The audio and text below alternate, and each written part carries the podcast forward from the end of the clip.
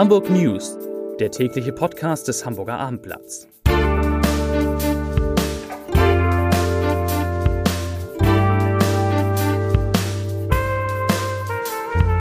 Herzlich willkommen. Mein Name ist Bernd Röttger und ich habe heute unter anderem den SPD-Europaabgeordneten Knut Fleckenstein zu Gast. Es wird um eine um neue Ermittlungen der Staatsanwaltschaft gegen den Bezirk Nord gehen, um einen Menschen, der die Suche nach Golfbällen zu seinem Beruf gemacht hat. Es geht nochmal um den HSV und zu guter Letzt um eine ungewöhnliche Hamburger Aktion zum 70. Geburtstag des Grundgesetzes. Aber bevor wir zu meinen Studiogästen kommen, habe ich für Sie, für euch drei Nachrichten aus Hamburg. Die Elbphilharmonie bekommt voraussichtlich, voraussichtlich einen schmucken neuen Nachbarn. Da der endgültige Standort des geplanten Deutschen Hafenmuseums noch nicht feststeht, überlegt die Kulturbehörde den Flying P-Liner Peking, der derzeit in Wewelsfleet restauriert wird, vorübergehend einen Liegeplatz neben dem Konzerthaus zu geben. Der mehr als 100 Jahre alte Segelfrachter soll 2020 nach Hamburg zurückkehren. Die Autobahn A1 zwischen Hamburg und Lübeck ist ein wenig der BER des Nordens. Kaum ist die leicht rötlich asphaltierte Fahrbahn fertiggestellt, soll sie auch schon wieder aufgerissen und ersetzt werden. Der raue Fahrbahnbelag hat zu viel Lärm verursacht. Es gab massive Beschwerden der Anwohner. Spezialeinheiten der Hamburger Polizei haben am Freitagmorgen mehrere Wohnungen und Bordelle auf St. Pauli, in Eimsbüttel und Hamburg-Hamm gestürmt und durchsucht. Hintergrund ist nach Informationen des Abendblatts eine Auseinandersetzung, an der Mitglieder des Rocker- und Rotlichtmilieus beteiligt waren. Konkret soll es um eine gefährliche Messerattacke gehen. So, und nun freue ich mich auf Knut Fleckenstein. Seit zehn Jahren vertritt er als SPD-Abgeordneter die Hansestadt im Europaparlament. Herr Fleckenstein, in gut einer Woche ist Europawahl. Aus Ihrer Beobachtung im Wahlkampf der letzten Tage, wie groß ist das Interesse der Hamburgerinnen und Hamburger an der Wahl und an Europa? Ich glaube, das haben auch die anderen äh, erlebt, die hier Wahlkampf machen. Das Interesse ist größer geworden. Es gibt mehr Diskussionen. Ob sich das dann auch in Wahlbeteiligung ummünzt, kann ich nur hoffen. Aber insgesamt ist das Interesse größer geworden, verglichen vor fünf Jahren oder vor zehn Jahren. Und eines der großen Themen oder eines der zentralen Themen, das die Menschen derzeit umtreibt, auch im Europawahlkampf, ist der Klimaschutz. Wie sieht Ihre Antwort auf die Sorgen der, der Menschen aus? Na, ich kann schon verstehen, dass äh, die Schüler beispielsweise, aber nicht nur sie, äh, nervös werden, weil das eine ist gute Ziele sich setzen, das andere sind konkrete Taten, die dann auch dahin führen. Im Ziele setzen sind wir gar nicht so schlecht. Aber in den konkreten Umsetzungsmaßnahmen sind wir ein bisschen zu langsam. Und ich glaube, es muss einfach gewährleistet sein, dass genügend Geld auch für diese Klimaschutzpolitik da ist. Deshalb sagen wir ja auch, mindestens 30 Prozent des Haushaltes muss für dieses Ziel in Zukunft da sein. Das ist eine ganze Menge. Darf man sich auch nicht so vorstellen, dass das ein Topf ist. Aber zum Beispiel in der Landwirtschaftspolitik können wir Geld brauchen, um unsere Klimaziele eher zu erreichen. Bisher geben wir viele Subventionen auf Masse sozusagen, Produktion. In Zukunft müssen wir das Geld an unsere bäuerlichen Nachbarn verteilen, wenn sie ihre Felder entweder gut bestellen oder umweltgerecht und klimaschutzgerecht weiter das, den Boden dann äh, pflegen. Also was Vernünftiges anwachsen lassen. Also auch da sozusagen politische Entscheidungen immer unter der, unter der Maßgabe der, der Klimafreundlichkeit. Ja. Der ähm, BUND hat ja, hatte ja gerade diese Woche gefordert, äh, Hamburg unter ähm, sozusagen den Klimanotstand ähm, in Hamburg auszurufen und alle Entscheidungen unter die Klimaprämisse zu stellen. Was, wie denken Sie darüber? Also ich glaube, Hamburg speziell unter den Klimanotstand zu berufen, ist ein, ein Schritt zu hektisch oder sagen wir mal zu, zu, wird zu sehr Angst geschürt. Wir müssen mit einer gewissen Stringenz an die Umsetzung dieser Ziele gehen, aber von Notstand würde ich in diesem Fall nicht reden. Alles, was wir tun, muss unter diesem Nachhaltigkeitsaspekt sein. Aber das ist nichts Typisches für Hamburg. Wenn Sie sozusagen in den Begegnungen, die Sie haben in der Stadt von Hamburgerinnen und Hamburgern gefragt werden, was habe ich eigentlich von Europa? Was ist Ihre kurze Antwort? Die kurze Antwort ist, wir haben seit 70 Jahren Frieden und das ist nicht selbstverständlich. Vor 20 Jahren sind noch die Bomben in Londonderry gefallen. Hoffentlich wird das nicht wieder so sein in Zukunft. Wir haben einen relativen Wohlstand. Ich weiß, der Wohlstand ist nicht überall gerecht verteilt, aber es wäre mit Sicherheit sehr viel schlechter um unsere Wirtschaft bestellt, wenn wir die Grenzen wieder hochziehen würden oder gar Zölle dazu äh, erfinden würden. Und drittens haben wir davon, dass wir auf Augenhöhe verhandeln können mit Amerikanern, mit Chinesen, mit anderen, äh, wenn es darum geht, unsere Standards, die wir mühsam uns aufgebaut haben, Arbeitnehmerstandards, Umweltstandards zu halten, trotz eines wachsenden Handels. Und das können wir alleine nicht hinbekommen, da sind wir wirklich viel zu schwach. Und insofern haben wir etwas davon. Wir haben Arbeitsplätze davon, wir haben Frieden davon und ein bisschen bessere Chancen auch in Zukunft, unsere Standards zu erhalten. Heute Abend gibt es eine besondere Veranstaltung zur Europawahl mit Pop, Poetry Slam und Politik in der, in der Fabrik. Was genau passiert da? Wir wollen mit ganz vielen äh, deutlich machen, dass wir obwohl wir uns manchmal über die Europäische Union ärgern oder darüber ärgern, dass es keine vernünftigen Ergebnisse manchmal gibt, wir wollen diese Europäische Union weiterentwickeln. Wir wollen sie besser machen, bessere Politik machen. Vor allem wollen wir sie nicht denjenigen überlassen, die sie eigentlich nur abwickeln wollen, weil sie dem falschen Rezept hinterherhinken, dass wir mit nationaler Stärke uns viel besser behaupten können als durch internationale Zusammenarbeit. Und äh, auch, weil wir meinen, dass Leute, die denken, die Nazizeit sei ein Vogelschiss der Geschichte, nur vielleicht nicht die richtigen Vertreter für uns in Brüssel und Straßburg sind. Und welche Gäste sind dabei? Das ist ganz unterschiedlich. Ich freue mich auf Jean Asseborn, den luxemburgischen Außenminister, und auf Martin Schulz, der als Präsident des Parlaments ab und zu gezeigt hat, sehr deutlich, wo die Grenzen auch liegen gegenüber den sogenannten Rechten.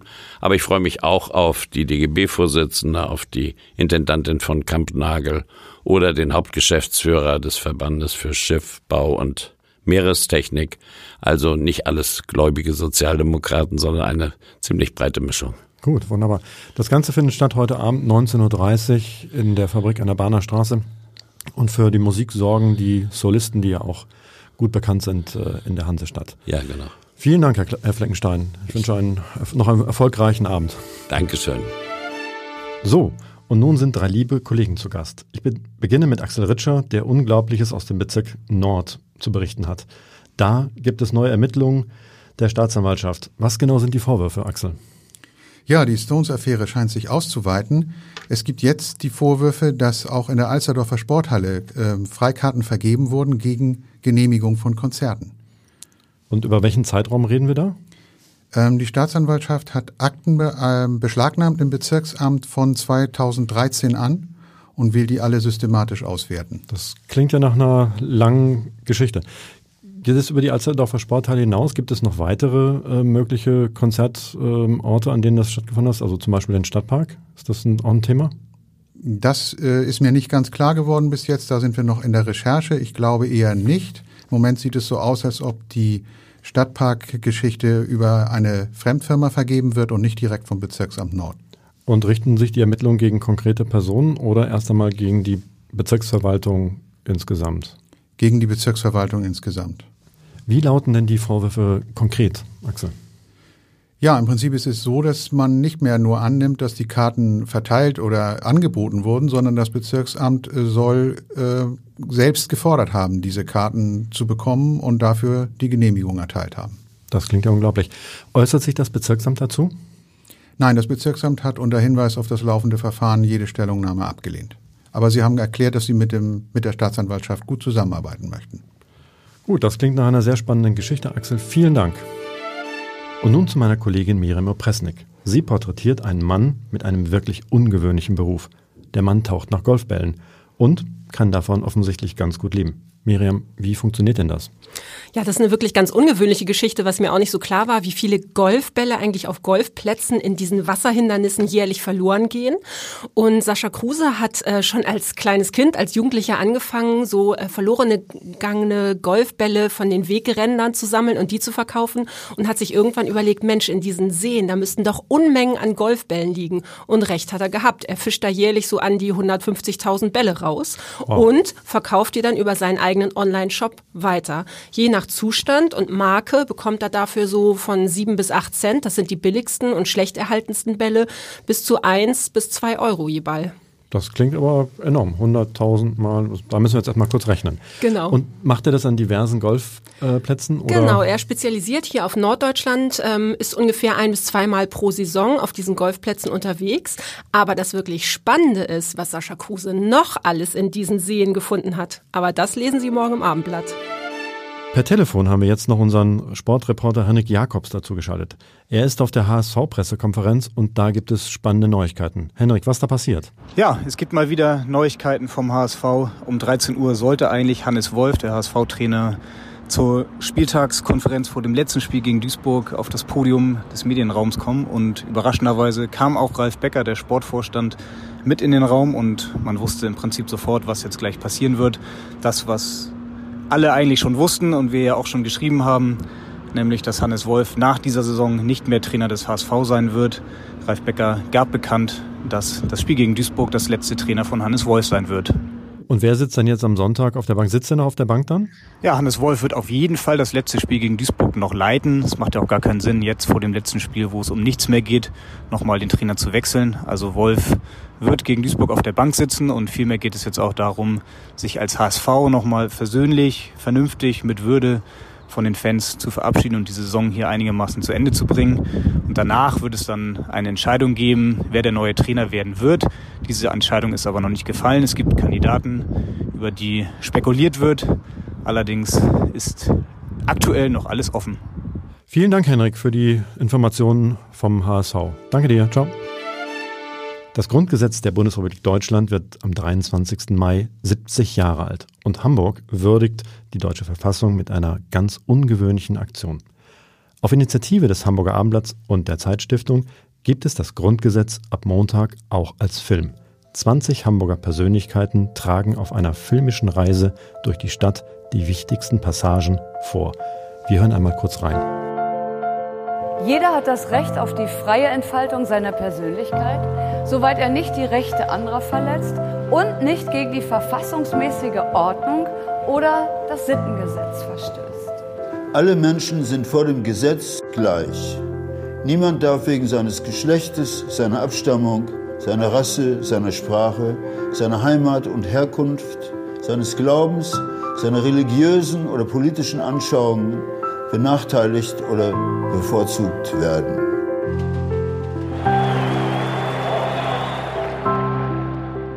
Alle Deutschen haben das Recht, Vereine und Gesellschaften zu bilden.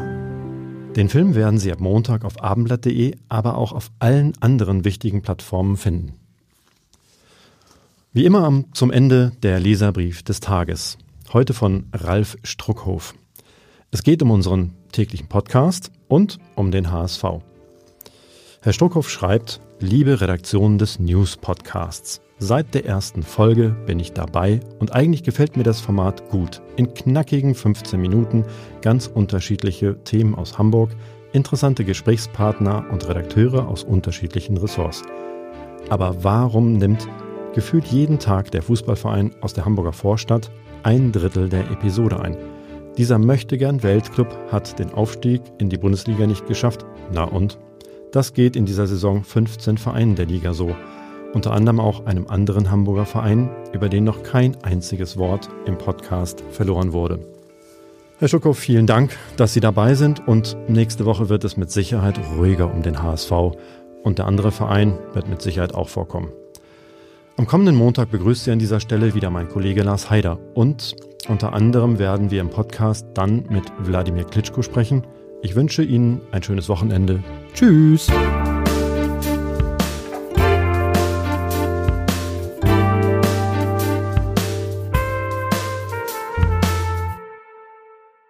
Weitere Podcasts vom Hamburger Abendblatt finden Sie auf abendblatt.de slash podcast.